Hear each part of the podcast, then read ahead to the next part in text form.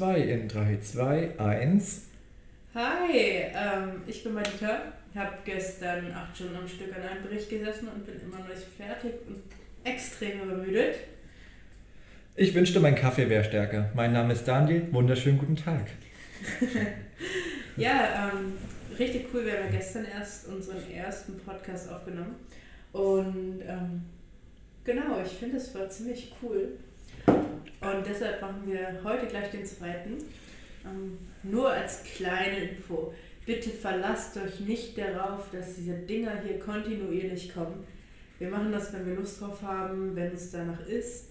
Ähm, genau. Oder wenn uns irgendetwas einfällt. Genau, oder wenn uns irgendwas einfällt. Und für heute habe ich tatsächlich so ein paar Themen, die vielleicht ganz cool wären. Zum einen ähm, einfach deshalb, weil ich an diesem Bericht geschrieben habe, die halbe Nacht, also eigentlich die ganze Nacht bis um 8 Uhr. Lass ich mich jetzt auch mal überraschen. Genau. Wir haben das ähm, nicht durchgesprochen. Nee. Ähm, zum einen geht es heute über Ausbildung und was man lernt und was davon überhaupt lustig, also wichtig ist. Ich klebe gerade meinen Schuh ist. unter dem einen ja. Tischbein.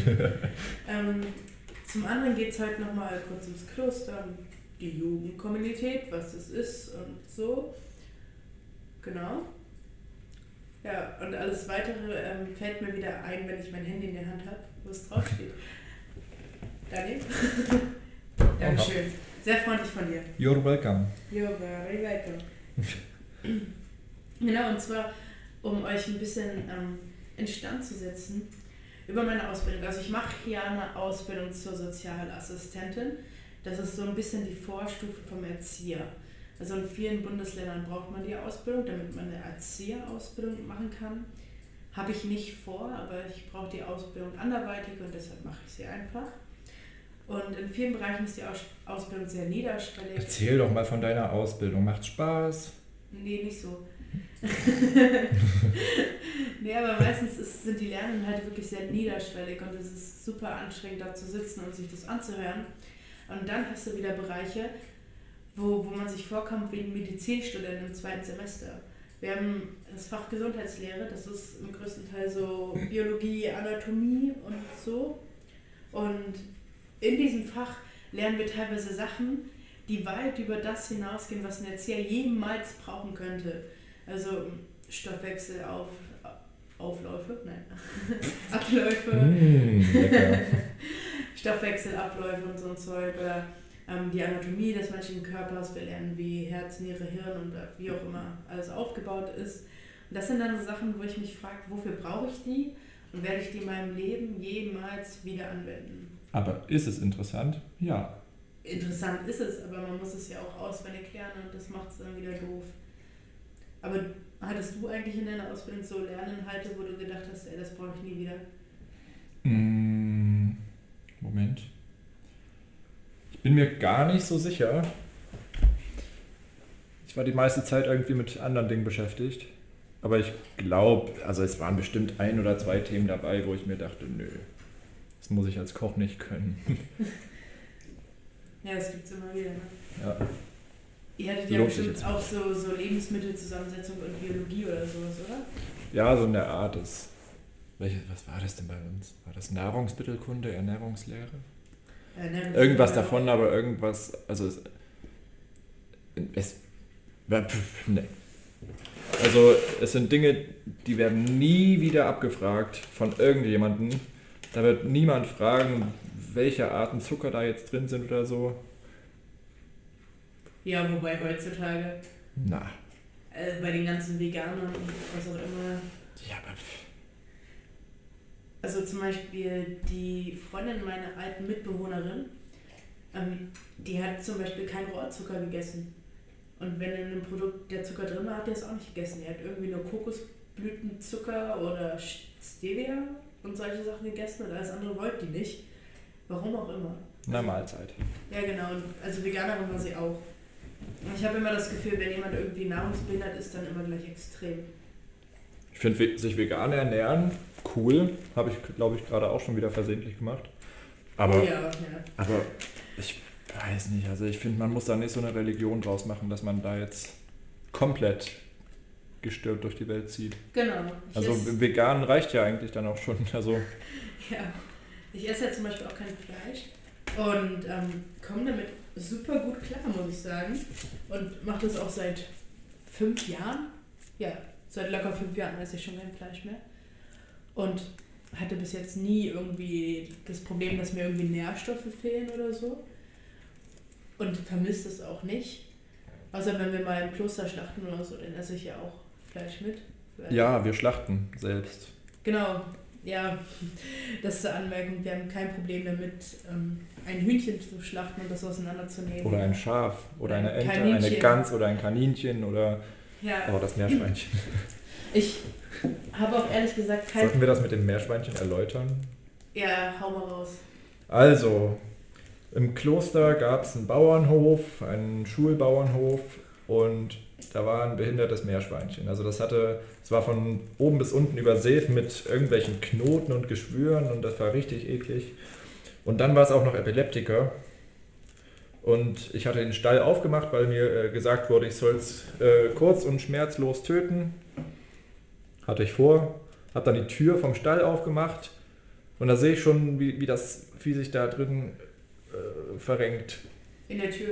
Das war sehr unangenehm, ja. No. Also ich habe ich hab nur die Tür aufgemacht und er hat das schon einen Anfall bekommen.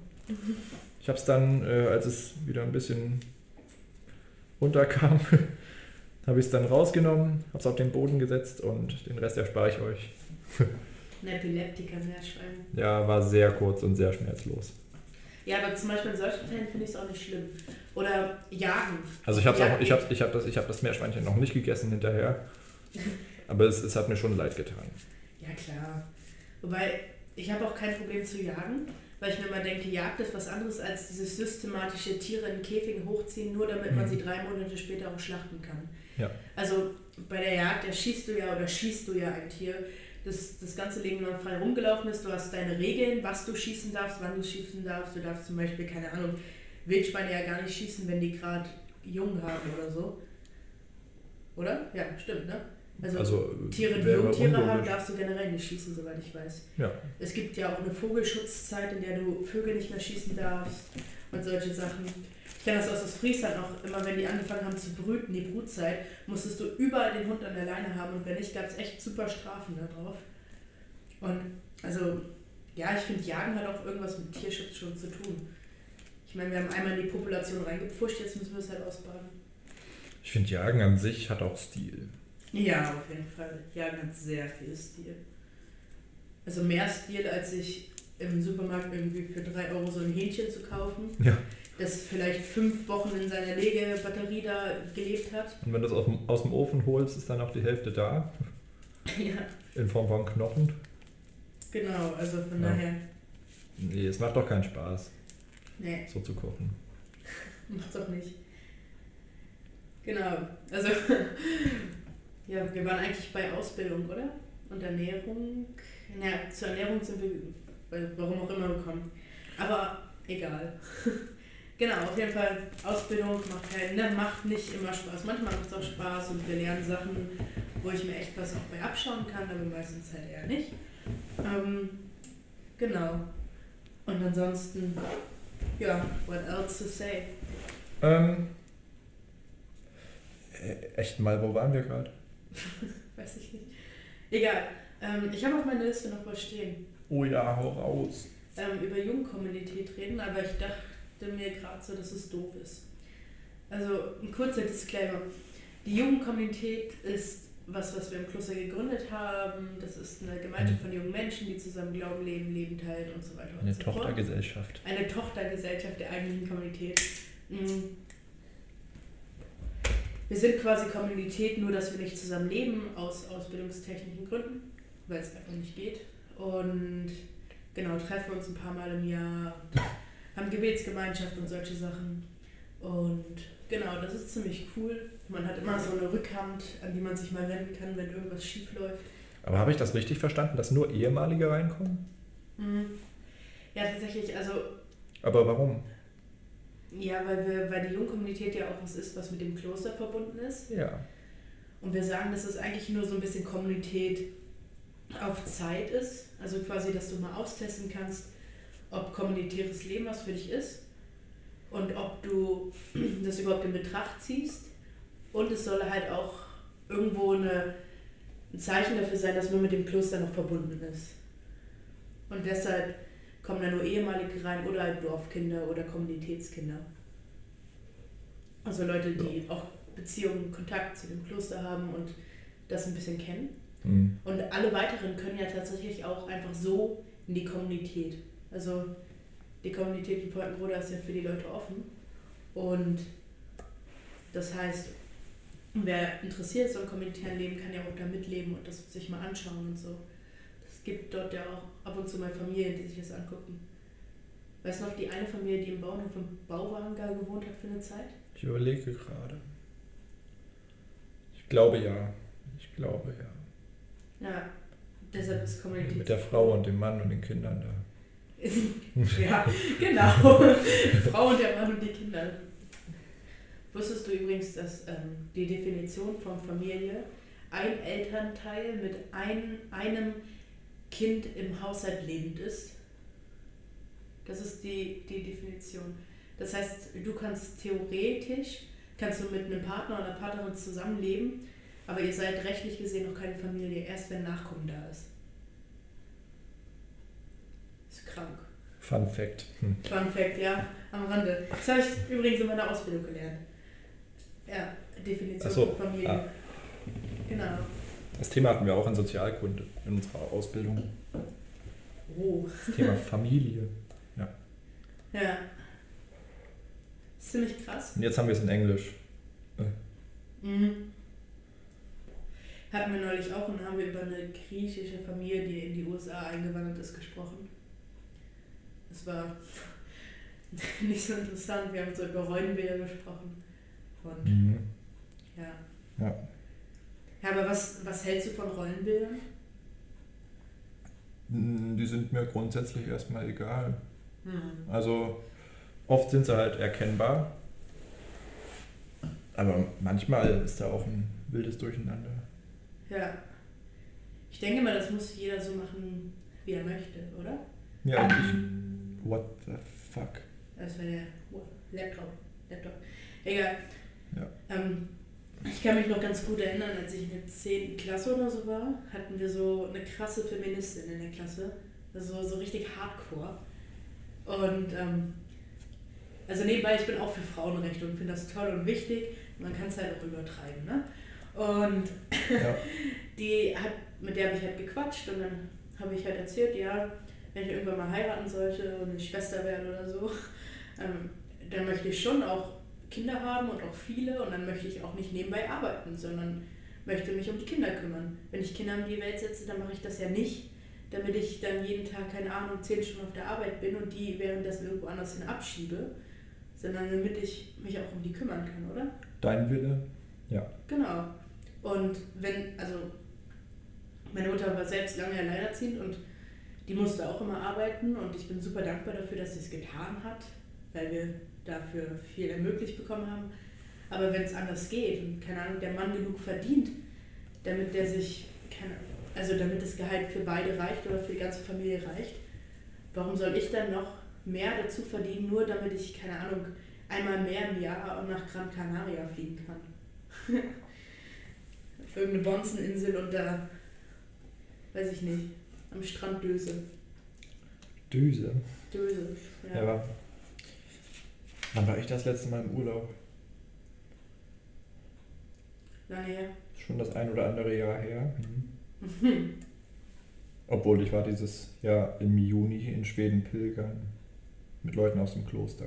Erzähl mal, wie war denn das Pilgern? War cool. Ja. Also den ersten Tag sind wir 27 oder 28 Kilometer gelaufen. Ich hatte meine Wanderschuhe noch nicht eingelaufen, weil die neu waren. Aber. Anfängerfehler. Nö, ging voll. Also ich habe mir dann irgendwann. Ich hatte nur kurze Socken mitgenommen, das war ein dämlicher Fehler. Mhm. Und ich habe dann andere Socken zerschnitten und habe mir Stulpen gebastelt. und, ich hab, und ich habe vergessen, irgendwie einen Waschlappen mitzunehmen und habe dann mein großes Handtuch zerschnitten. Ja. War schon so eine Bear Grylls Aktion da. Wo habt ihr so geschlafen? Wir haben zweimal in Gemeindehäusern geschlafen Und sonst auf einer Luftmatratze. Also auf, auf, auf Isomatten und in einem Schlafsack. Ja. Klingt auf jeden Fall aufregend. Oh ja, oh ja, das war's. Es war auch sehr schön dort.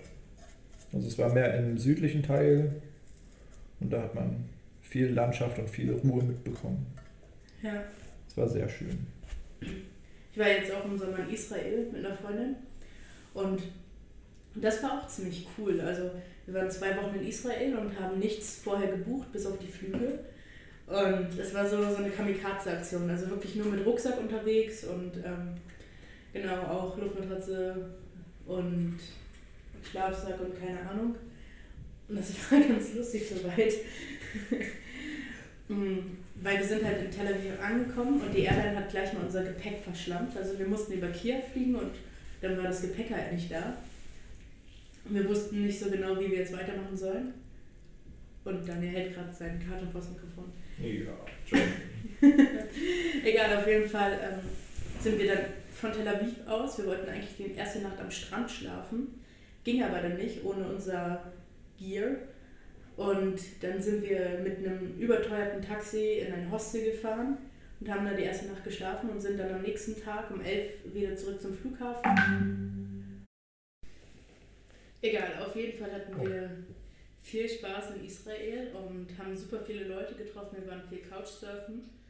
Nur am letzten Tag, also in den letzten zwei Nächten, meine Reisebegleitung, die Josefa, ein richtig cooles Mädel, ähm, die hat in einem Hostel in Nazareth einen Hippie kennengelernt. Also nicht nur so, so ein bisschen Hippie, sondern so ein richtiger. Und der hat uns halt für die letzten zwei Tage nach Tel Aviv eingeladen, dass wir bei dem übernachten können. Und das haben wir dann auch gemacht. Wir haben ja vorher auch schon bei wildfremden Leuten übernachtet. Und ähm, dann waren wir halt in Tel Aviv und er hat uns sogar abgeholt und also von der Bahnhaltestelle und oder von der Central Station irgendwie so und hat uns zu sich gefahren. Und dann kamen wir bei dem an und der hat in so einer Kommune gelebt, so ganz strange. Und ja, weiß ich nicht, wir hatten dann ein Zimmer bei dem in seinem Vorzelt. Also der hatte so eine Einraumwohnung ähm, und wir haben dann bei dem im Vorzelt gepennt. Das heißt, ähm, es war wirklich nur so ein Zelt, das mit so lauter Goa-Vorhängen abgehangen war. Das war super klischeehaft auch. Und in diesem Bett, das war, ich weiß nicht, ich glaube, der hat das noch nie frisch bezogen. Das war so widerlich. Und dann hing auch über dem. Ja, echt. Dann hing auch über dem Bett so eine komische Pfeife, die aussah wie, also die wirklich auch wie ein Penis geformt war. Und wir waren so, no way, was passiert hier? Und nein, falsche Tasse. Oh, scheiße. ähm, ja, dann hat gerade den Kaffee in den Aschenbecher gekippt. Die Aschenbecher-Tasse. So ja. doof bin ich nicht. Egal. Auf jeden Fall haben wir dann halt bei diesem Hippie gepennt und sind dann den ersten Tag, es war halt Schabbat, und haben dann da erstmal alles geputzt, weil der irgendwie auf Arbeit war, weil das so eklig war. Und dann wollte er die ganze Zeit, dass wir mit ihnen in seinen Jacuzzi kommen. Der hatte so einen aufblasbaren Whirlpool. Und war die ganze Zeit so, oh, you have to go with me into the Jacuzzi and you're the first one who don't want to go into the, in the Jacuzzi. Und wir waren so, äh, Der war halt so locker auch Mitte 50, Anfang 60, so richtig eklig. Ähm, ich meine, der war super lieb, der hat uns alles spendiert, aber der war so aufdringlich. Und fand auch die Josefa ganz niedlich und war dann immer, oh, you're so sweet, you look like 16. Also die ist über 20, ne? aber sieht halt jünger aus und das fand er anscheinend ganz toll. Bis wir uns dann als Christen geoutet haben. Und dann war der auf einmal auf Abstand. oh Mann. Ja, das war so witzig, weil er meinte, I thought you were hippie girls. Dann waren wir so, nee, nicht so ganz. Ah. Oh Mann. wir waren nur so, wir mögen Hippies, weil Jesus Hippies auch mag so. Und dann, ja, ist er auch echt auf Abstand gegangen und das war auch ganz gut so. Aber ein netter Typ, der hat uns am nächsten Tag auch zum Airport gefahren und all solche Sachen. Aber das sind dann so, so Reiseberichte, die vergisst man nicht mehr, ne? Mhm. Ja. Wobei wir haben auch coole Leute kennengelernt. Also wir haben zum Beispiel einen Missionar kennengelernt aus den USA, der bei den Amish People aufgewachsen ist und mit dem waren wir am See Genezareth und haben mit dem da gezeltet. Und sind dann am nächsten Tag auf so einem Berg hoch. Unsere Schwedenreise war auch ganz, ganz lustig. Auf der Hinreise hatten wir einer netten Dame aus dem Kloster erklärt, was ein Podcast ist. Und sie meinte, ja, warum muss denn das dann noch einen extra Namen haben? ja, war, war, war toll. Und auf der Rückreise sind wir durch Brandenburg und haben ganze vier Waldbrände gesehen. Oh ja, stimmt, es war so warm, ne? Dem so. Ja. Hm. Ja. Das ist schon irre. Ja, man hat teilweise einfach nur noch so einen dunklen Himmel gesehen. Das war ein bisschen beängstigend. Anderes Thema, also zurück zum Podcast. Ja. Ich habe gestern Nacht, während ich an meiner Arbeit hier gearbeitet habe, habe ich mir verschiedene Podcasts reingezogen und auf einmal kam ein Podcast, den ich schon ja super lange abonniert habe, aber mir nie angehört habe. Der ist der Jesus-Podcast. Und also es gibt voll viele christliche Podcasts auf Spotify, auch deutsche. Aber ganz viele davon sind super, super liberal und das ist halt nicht so meine Richtung. Und ich dachte, dieser Jesus-Podcast ist auch voll liberal. Ähm, ist vielleicht, oh, bitte verurteilt mich nicht dafür. Aber es ist so eine Stereotype, weil es gibt zum Beispiel den Podcast Bordkollektiv. Und da redet halt immer so eine Lady. Und ich habe mir meine Folge davon angehört, da haben die eine Influencerin, Jana Highholder, so eine christliche Influencerin, haben die voll auseinandergenommen. Also da sind wir wieder bei den Familienbildern, weil Jana Highholder macht so von der EKD einen YouTube-Channel und ist so deren Influencerin, ist, hat aber einen freikirchlichen Hintergrund und hatte dann eine Theologin zum Gespräch in so einer Talkrunde und ähm, hat dann dieser Theologin erzählt, dass sie ähm, sich so nach biblischem Prinzip halt auch irgendwann einen Mann wünscht, der sie auch ein bisschen leitet und führt und ähm, dass sie das auch nicht schlimm findet, sondern eher gut und dass es für sie halt das Richtige ist. Und diese Theologin ist dann halt voller Elle ausgerastet, also so auch hinterher und war super schockiert davon und dann gab es super viele Artikel, ob die EKD überhaupt das machen darf, so jemanden zu nehmen. Ähm, wie kann die EKD nur eine Frau ans Werk holen, die gegen ein, ein, ein feministisches Frauenbild ist, was ja überhaupt nicht der Fall ist. Also wenn eine Frau sagt, okay, ich möchte von meinem, meinem Ehemann irgendwann mal ge, geführt oder geleitet werden, ist das doch dein Ding, oder? Also das kann ja jeder machen, wie, er Lust drauf hat. Und ähm, Genau, auf jeden Fall wurde die voll kritisiert und in diesem Podcast, das Wortkollektiv, wurde das super, super kritisiert. Ich mache das auch nochmal in die Video. In ich glaube, wir hatten das gestern auch schon mal ganz kurz angesprochen, so dieses Thema, wenn man, also wenn man das Gefühl hat, irgendwie diskriminiert zu werden, dass man dann einfach die anderen diskriminiert. Das ist einfach ja, genau, so der, bei der AfD, ja. Ja, nicht so der geile Weg. Ja, eben. Also, es, ich verstehe es nicht so ganz. Ja, ich auch nicht. Und ähm, wie gesagt, also das Wort Kollektiv, das mache ich euch in die Beschreibung, den YouTube-Channel auch. Egal, auf jeden Fall hatte ich deshalb immer so eine Abneigung gegen so, so christliche Podcasts entwickelt, wegen dieser einen Folge. Und dieser Jesus-Podcast, da dachte ich, das ist genau das gleiche und habe mir das gar nicht angehört. Und dann ist gestern irgendwie in meine Playlist so eine Folge reingekommen und ich habe mir das angehört und fand es eigentlich ziemlich gut. Das war sehr, sehr ja, bibelzentriert und ziemlich cool aufgebaut und ähm, auch so eine Talkrunde zwischen einem Dude und einer Frau, die über so Glaubensthemen reden. Und ja, also es war auf jeden Fall cool. Es war auch so, so eine ganz lockere Gesprächsatmosphäre, wie das bei uns hoffentlich ist. Also. Ja, es ist sehr locker. ja, wir sitzen mit Kaffee auf dem Sofa. Ja. Genau. Ist auch angenehm. Ist auf jeden Fall angenehm. Ja, und dann ähm, ist da eine Folge dran gekommen, die hat mir sogar richtig was gebracht. Also die haben so über Gebet gesprochen und ähm, darüber, dass voll viele Christen so einen Druck haben zu beten und denken, sie müssten das und so, genau, und müssten mal über eine Stunde beten oder so. Ich weiß nicht, hast du schon mal mehr als 20 Minuten am Stück gebetet oder so? Nein. Ja, ich auch nicht. Also nicht, nicht konzentriert. Also es ja auch, kommt ja auch immer dran, drauf an, wie man das so definiert. Also ich glaube, ich mache tatsächlich auch am Tag eher selten so eine ganz, ganz feste Zeit, wo ich jetzt sage, okay, mhm. jetzt, jetzt muss ich beten oder so, sondern es ist meistens so stoßmäßig. Ja. Wenn man mal die Zeit dafür hat und wenn einem gerade was auf dem Herzen liegt. Genau, oder wenn ja. man den Impuls kriegt. Ich habe das so voll oft, bevor ich einschlafe, bete ich eigentlich immer noch mal und dann ähm, denke ich ganz oft über Sachen nach. Und während ich darüber nachdenke, mündet das so, so ganz automatisch in meinen Kopf in so ein Gebet und dann denke ich mir, ja, ist ja gar nicht schlecht. Und ich schlafe immer dabei ein. Wenn ich abends bete, schlafe ich immer beim Beten ein. und ich habe mich früher immer noch voll schlecht dabei gefühlt, weiß ich. Also vor ein paar Jahren, da dachte ich mir, nein, du kannst doch nicht einschlafen, wenn du mit Gott redest. Und ja, warum eigentlich nicht? Also, naja, wobei es gibt so diese eine Stelle in der Bibel, wo Jesus ähm, betet und sagt zu seinen Jüngern, sie sollen wachen, das ist kurz bevor der gefangen genommen wird. und die pennen halt andauernd ein und irgendwann ist er so voll entrüstet und kommt zurück und ist so, hey, könnt ihr nicht mal 10 Minuten wach bleiben, während ich hier vorne bete? Was ist denn mit euch? So, so ein Motto. Und, und dann denke ich auch manchmal, ah, ups. Ja, schon krass. Aber würdest du sagen, dass so, so ein Gebet in deinem Leben eine Rolle spielt? Ja, also nach einem Gebet fühlt man sich irgendwie ein bisschen entlastet. Freier? Ja. Ja, auf jeden Fall. Also, ja.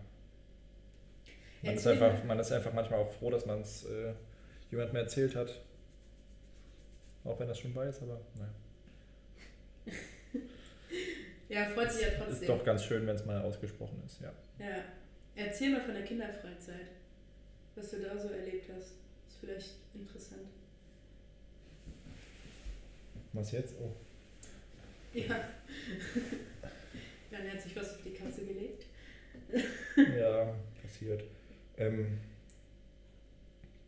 ah, also wir hatten einen Tag so ein Abendgebet, also hatten so eine Abschlussrunde gemacht, haben noch ein bisschen erzählt, was cool war den Tag über, was halt nicht so cool war, was sie sich für den nächsten Tag wünschen. Und dann haben wir ein Gebet angestimmt und dann waren auf einmal auch die Kinder, von denen man das eigentlich nicht so denkt, die den ganzen Tag immer so ein bisschen rebellisch sind und so die Bad Boys in der Gruppe sind, die waren dann auf einmal voll motiviert, haben mich angeguckt, haben gefragt, kann ich jetzt auch beten? Kann ich auch? Kann ich auch? Ja, bitte. Also da war ich voll froh, dass die Kinder sich das so getraut haben, einfach vor allen anderen ihre Gedanken da loszuwerden und dass sie alles erzählt haben, was sie gerade so beschäftigt. Das fand ich sehr schön. Ja, und die gehen dann auch immer mit so einer Leichtigkeit dran, oder? Ja. Also, also die, die sagen es halt genau so, wie sie es denken. Ja, ist ja auch richtig so. Ja. Ich habe das in, meiner, in meinem Gemeinde-FSJ so ganz, ganz oft gemerkt, dass Erwachsene voll das Problem damit haben, Gott einfach zu sagen, was sie denken und wie sie sich fühlen, weil sie glauben, das muss so salbungsvoll sein und mhm. ähm, möglichst irgendwie toll ausformuliert und keine Ahnung. Ähm, aber stimmt halt. Ich glaube nicht, dass Gott besonders darauf achtet, in welcher Sprache man mit ihm spricht. Eben. Also ich glaube, Gott hat es lieber, wenn man einfach ehrlich zu ihm spricht, als wenn man da so ein geheucheltes, salbungsvolles Gebet. Ja, wo man zum Schluss selber nicht mehr versteht, was man eigentlich gerade gesagt hat. ja, ist wirklich so. Ich weiß noch, als ich, ähm, als ich Christ geworden bin, so 13, 14, hatten wir in der Gemeinde so ganz knallhart liturgisch-lutherisch immer so Gottesdienste mit, mit so ganz alten Gesangbuchliedern. Und mittlerweile finde ich die super schön. Also ich liebe Gesangbuchlieder und ich höre die auch gerne und ich mag die Texte, weil die so eine Tiefe haben. Aber mit 13, 14 habe ich halt gar nichts von verstanden. Also, ja, was kann man denn da auch von verstehen, oder? Also ist schon ganz praktisch, wenn man versteht, was man da gerade betet. Wollte ich gerade sagen. Also wer, welcher 13-Jährige oder welche 14-Jährige versteht denn, dass Jesus ihr Kleinod ist? Und du bist so, was? was möchtest du von mir? Let's just say Amen. ja, genau. Naja. Also, ist manchmal schon weird. Mhm. Gerade so was so gemein aus dem landeskirchlichen Kontext da zusammenschustern. Oder ich war doch, ich war letzte Woche in einem Gottesdienst mit einer Kita, wo ich Praktikum gemacht habe. Und ähm, habe da im Gottesdienst ein bisschen Musik gemacht mit den Kindern. Und die Pfarrerin, die war super lieb und sehr, sehr sympathisch. Das Problem war nur, dass sie halt nicht in der Lage war, irgendwas zu machen, ohne dass sie es abliest. Und dann wurde halt eins der Kinder getauft. Und sie hat einfach die Taufformel nicht hinbekommen, weil sie ihr ihr komisches Heft da an, an, auf der Kanzel hat liegen lassen oh, und konnte dann nicht mehr ab, ablesen und hat die Taubformel vergessen. Also vielleicht war die auch einfach nur aufgeregt oder so, aber das, die war jetzt auch nicht mehr jung. Also sie war so Anfang, Mitte 15. Routine bitte? Ja, wollte ich gerade sagen. Also ich glaube, die hat schon mindestens 100 Kinder in ihrem Leben getauft und vergisst dann die Taufformel und ich war so, ha, okay, interessant. Schade drum. Ja. Ja. Aber Taufformel ist gut, ne? Ja, nächstes Jahr, Mai, nee, März. März, März. März. Hm. Ja. Und da bin ich dran. Ja, der Daniel lässt sich taufen. Das wird, glaube ich, ganz cool. Mhm. Weil wir haben im Kloster so, so einen Löschteich, in dem man eigentlich nicht rein darf. Macht auch niemand. Niemals. Weil es nämlich verboten ist. Ja, haben wir noch nie gemacht. Nie. Auf jeden Fall darf man da eigentlich nicht rein, aber da werden ab und zu mal Leute drin getauft. Und ähm, ja, das wird ganz lustig im März, weil März ist ja nicht unbedingt warm, ne? Das ist mir egal. oh, nicht, dass der Pfarrer erfriert, wenn er dich darunter dippt. Nicht, dass er dich nicht wieder hochkriegt. Warum sollte er nicht? Weiß ich nicht, weil du groß bist. Mhm. Gut gerettet. Mm, es gibt auf YouTube so, so, so Baptism-Videos, wo dann so Pfarrer teilweise so super schwere Leute taufen und die runter, runterholen ne? und das Wasser tunken und dann kriegen die die nicht mehr hoch, weil die so schwer sind. Oder dann gibt es auch immer so, so, so Pastoren, die, die dumpen die so richtig rein wie beim Wrestling. das ist so witzig. Also wie Benny Hinn. Oh. Ja, Benny Hinn ist ein US-amerikanischer evangelikaler Prediger. Ähm, Oder so. Genau. Ähm, der sich darauf versteht, Spenden zu sammeln und eine ganz große Show abzuziehen. Und Als du mir den das erste Mal gezeigt hast, dachte ich, das wäre irgendein verkommener Wrestler aus den 80ern. Der hat die Leute mit seiner Jacke geschlagen, hat die umgestoßen, einfach um, irgendein, um irgendeine Gotteserfahrung vorzutäuschen. Ja, Oh. Der, der, hat so ein weißes Jackett und dann rennt er damit rum und schlägt die Leute und ist dann so fresh. Es ist wirklich sehr lustig. Also, naja, auch irgendwo schade, weil ich nicht weiß, wie viel Heiliger Geist da wirklich hintersteht. Also, ich habe das auch schon erlebt, dass Leute umkippen, weil sie so vom Heiligen Geist berührt werden, aber der, der haut die Leute ja einfach um. Ja, also, also schubst die einfach weg. Es sieht echt nach Gewalt aus. ja. Oder da war dann so eine alte Oma, die ist auf ihn zugelaufen und ja. er rennt auf sie zu und haut ihr volle Elle einfach auf die Brust und sie fliegt natürlich einen halben Meter nach hinten. und er so, fresh!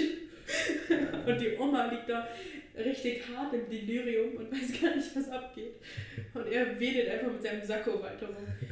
Das hättest du im Altersheim bei deinem Praktikum machen können. Stimmt, da hätte ich eine Angebotsgestaltung draus machen können.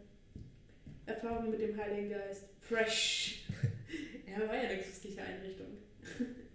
Alternativangebot Kickboxen. ja. Oh Mann. Nee, aber nochmal zurück zum Thema Taufe. Ähm, ja, ich glaube, das wird cool. Ja. Ja. Auf jeden Fall. Es wird sehr kalt, aber es wird sehr cool. Ja, Temperatur ist, glaube ich, nebensächlich. Ja. Und den Löschteich, den kennst du ja auch schon. Ja. Kurz. Ist ein oder andere Mal drin gewesen. Kurze Anekdote, es war mal relativ warm. Und neben dem Löschteich ist ein Gebäude, das Konventgebäude. Und da drin ist ein Saal, Kapitelsaal, der hat so große Fenster. Von den Fenstern aus kannst du genau auf den Löschteich gucken. Und dann bin ich abends mit Daniel spazieren gewesen. Und Daniel kam auf einmal die Idee, im Löschteich zu baden. Und ich so, ey, das kannst du nicht machen. Der ganze Kapitelsaal sitzt voll mit Leuten, die sehen dich. Ja, der ist so 10 Meter vom, vom Löschteich entfernt. Ja, und Daniel war das einfach vollkommen egal. Der ist einfach ja. in den Löschteich rein, ist da seine Runden geschwommen, sind Leute dran vorbeigelaufen. Das war ihm so egal. Er so, das kannst du nicht machen. Ja, was wollen die dann machen? ja, weiß ich nicht, schimpfen oder so. Ja, Oh, nein. Angst, Panik. Dann hast du da sogar noch gearbeitet, die hätten nicht kündigen können. Hätten sie nicht gemacht. Hätten sie echt nicht gemacht, ne. Ne, das Kloster ist doch schon sehr gnädig. Verzweifelt, ja. Gnädig, sehr gnädig. Sehr gnädig. also die lassen tatsächlich auch den, der Jahresmeisterschaft relativ viel durchgehen. Das ist auch sehr nett. Ja. Trägt ja aber auch irgendwo zur Entwicklung junger Menschen bei. Ja, die haben ein großes Verständnis für Jugendliche. Oh ja. Und deren Macken. Eigenheiten. Mhm. was war das krasseste, was du in dem Jahr im Plus, in deinen vier Jahren im Kloster gemacht hast? Na, rate mal. Ja, als du deine Hose verloren hast? Ja. Echt? Also es war schon, war schon was ganz Besonderes. Hm. Willst du das erzählen? Jetzt? Ja. Ja, nee. Aber du musst mich unterstützen. Ich krieg, glaube ich, nicht mehr alles zusammen. Es kommen immer noch so schubweise ein paar Erinnerungen wieder hoch. Also, wir hatten diese, diese, hatten wir die erwähnt? Diese große Gruppe von ja, hippie-ähnlichen Menschen, ja. die sich sehr sozial engagieren. Ja, na, war da. 60 Leute, 70, 80, 90, viele Leute. Die hatten ihre Abschlussfeier, es war am Samstag. Und an, am Folgetag hatte auch ähm, das eine Mädel aus der WG, Ruth, Geburtstag. Und überraschenderweise kamen halt auch ein paar Freunde von ihr. Und dann saßen wir äh, am Abend im WG-Garten, haben ein bisschen was getrunken. Ich hatte zufällig noch eine Flasche Weinbrand auf Lager. ähm, ja, und als die anderen ins Bett sind, meinte ähm, eine Freundin von Ruth, ey, lass noch mal eine Runde äh, durchs Kloster laufen. Habe ich gesagt, okay, können wir machen. Und dann sind wir da an dieser Abschlussfeier vorbeigelaufen und sie meinte, los, wir gehen da jetzt rein. Ich sagte, nein, wir können da jetzt nicht einfach reingehen. Und sie sagte, doch, wir gehen da jetzt rein. Und kaum eine Minute später waren wir dann da drin und haben getanzt. Irgendwann dann war sie weg. Hätte ich einfach alleine gelassen? Weiß ich nicht.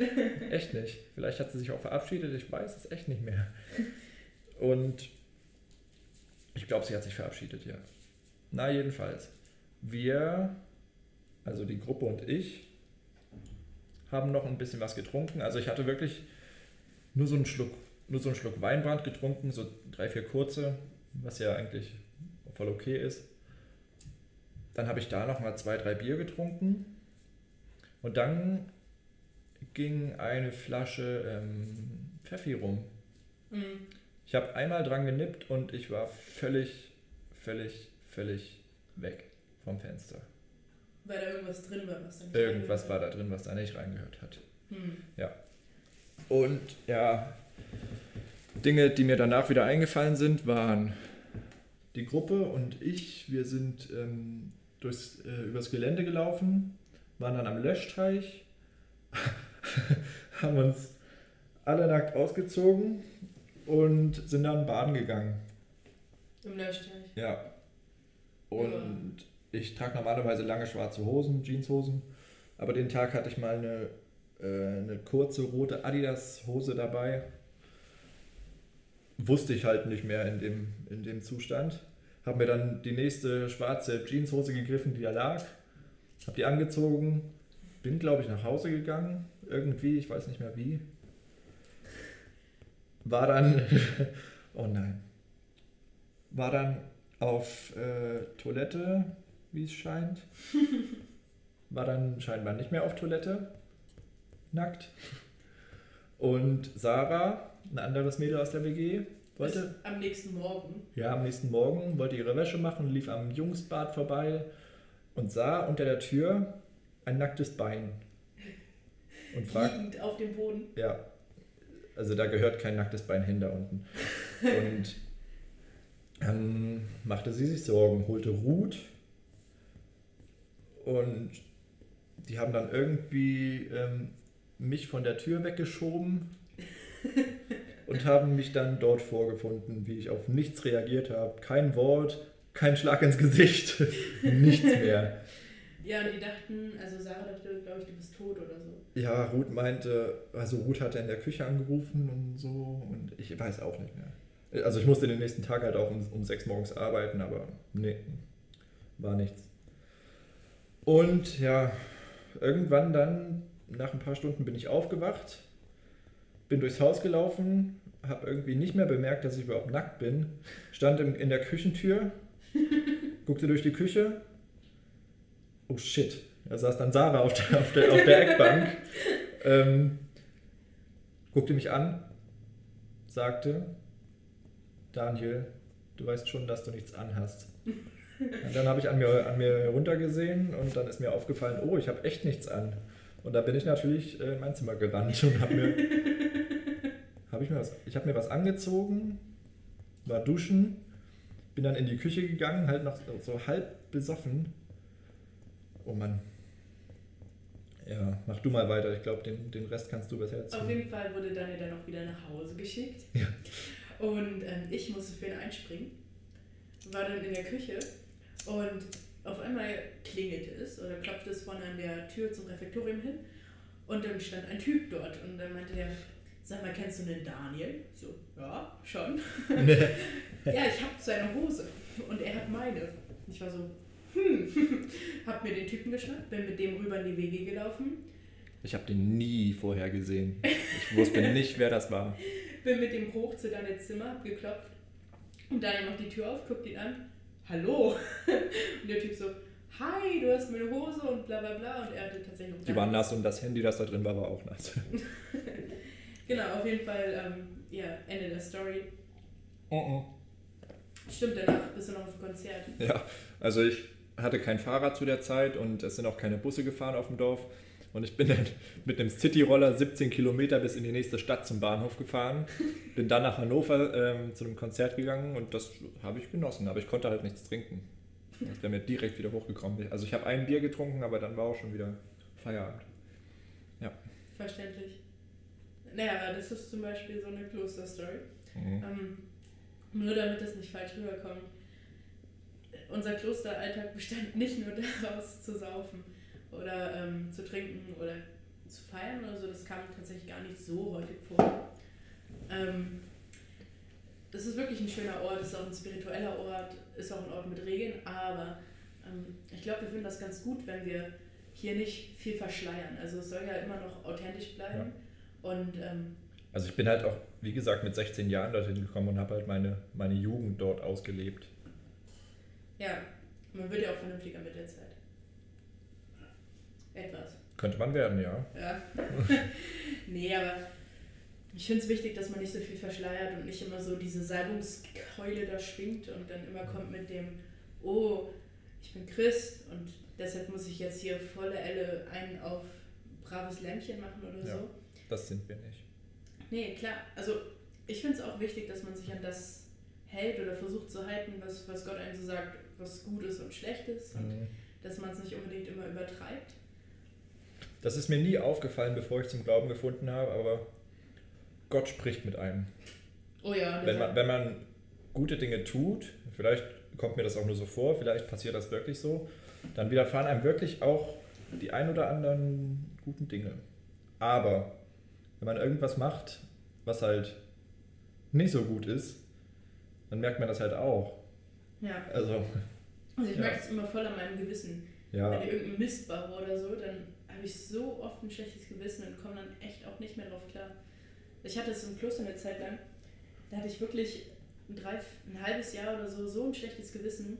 Und da kamen immer wieder so Sachen hoch, die ich eigentlich schon längst so abgelegt habe und weggelegt habe, wo ich gesagt habe, okay, das ist beglichen und da ist alles gut. Und das kam dann immer wieder und immer wieder und immer wieder. Und ich habe mir da so einen Druck mitgemacht und brauchte dann auch erstmal einen Seelsorger, der mich vom Gegenteil überzeugt hat. Ein sehr weiser alter Mann aus dem Kloster, cooler Typ. Ähm, und. Prost.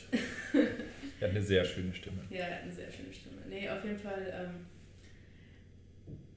merkt es das Gewissen schon. Also, ich glaube, Menschen sind doch einfach dafür anfällig, ob das, was sie tun, gut oder schlecht ist. Ich glaube, das hat man auch irgendwie verinnerlicht oder ein mhm. Gefühl.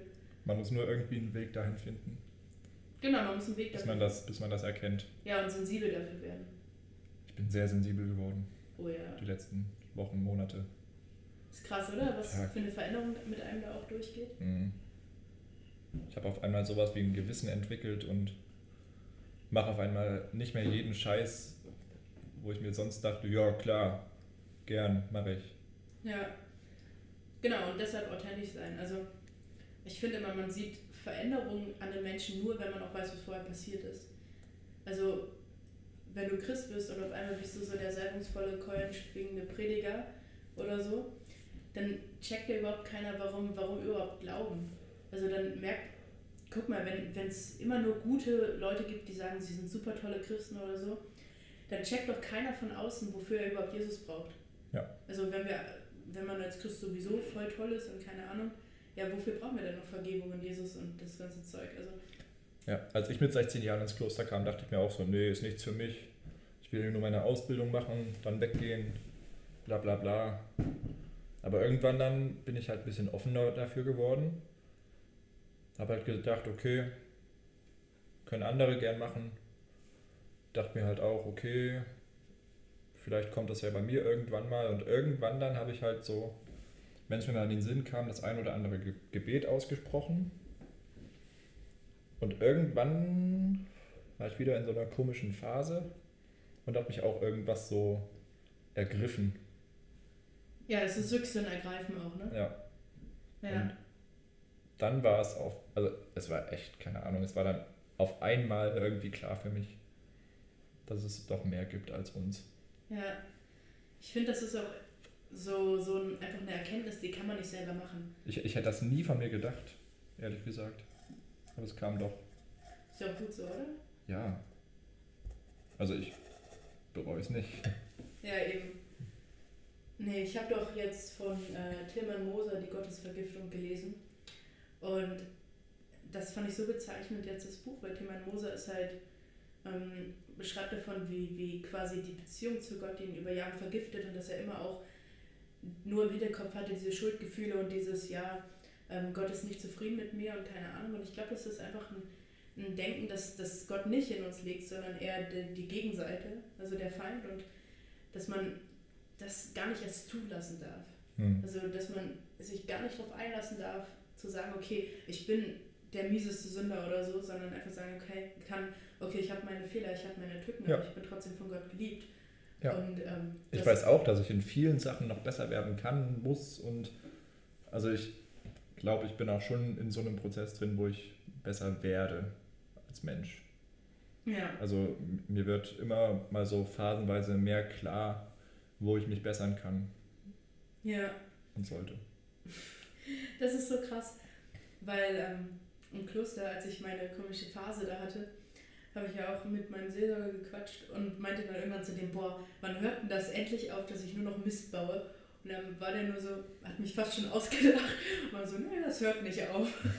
das geht immer weiter. Weil immer, wenn du irgendwas gefunden hast, wo du denkst, okay, das habe ich endlich überwunden und da bin ich jetzt an einem Punkt angekommen, wo, wo ich mir gefalle, wo ich auch denke, dass es eine Tugend ist, die Gott vielleicht gefällt, dann merkst du auf einmal wieder irgendwas anderes.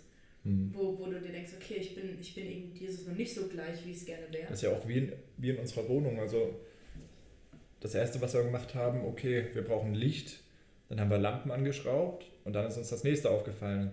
So, jetzt brauchen wir irgendwie einen Kühlschrank und eine Küche. Und als wir jetzt die Küche hatten, fiel uns auf, oh, wir brauchen noch weiße Wände, wir brauchen Wandfarbe. Dann haben wir die Wände gestrichen und dann fiel uns auch schon wieder das nächste auf. Ja, also es gibt immer Punkte zur Verbesserung. Das heißt aber nicht, dass man dauernd unzufrieden sein muss mit dem, wo man noch nicht am besten ist. Ja. Oh, das ist ein gutes Schlusswort, oder? Weil wir sind bei 50 Minuten. Never. Doch. Genau, also war richtig cool, Freunde, und ähm, wir freuen uns, wenn ihr zuhört und genau teilhabt. Ja. Heute war, glaube ich, fast schon ein bisschen seriöser. Könnte man meinen. Könnte man meinen, ja. Ähm, genau, wir freuen uns auf die nächste Folge. Das nächste Mal, wenn wir podcasten. Heißt das so? Egal. Auf jeden Fall packe ich euch alles Mögliche in die ja. Shownotes, was ihr braucht. Gebt mal irgendwie ein paar Denkanstöße. Genau, Christiane, bitte. Sag mal was dazu. Christiane hat gestern schon gesagt, also wir haben eine Lady aus dem Kloster, die sehr cool ist und die sich gestern ja. den Podcast angehört hat und den sehr gut fand. Ähm, aber der meinte, hm, das klingt so, als würdet ihr im Kloster nur trinken. Nein. Nein, also es ist wirklich nicht so. Es sind so vereinzelte Geschichten, die lustige Anekdoten sind. Christiane, überleg mal. Wir haben viele schöne Sachen miteinander erlebt und wann haben wir denn mal miteinander getrunken? So viel. Toll. Nee, aber wie schon gesagt, das Kloster ist ein schöner Ort, ist ein geistlicher ja. Ort, ein Ort, wo man im Glauben wachsen kann, das richtig cool ist, Glauben entdecken kann. Und persönliche Entwicklung auch. Genau, persönliche oh, Entwicklung. Ja. Oh, und die wollen wir nicht verschweigen, deshalb erzählen wir solche Geschichten. Ja. Und jetzt wünschen wir euch einen schönen Tag. Abend. Gute Nacht. Genau, irgendwie sowas. Bis zum nächsten Mal. Ciao.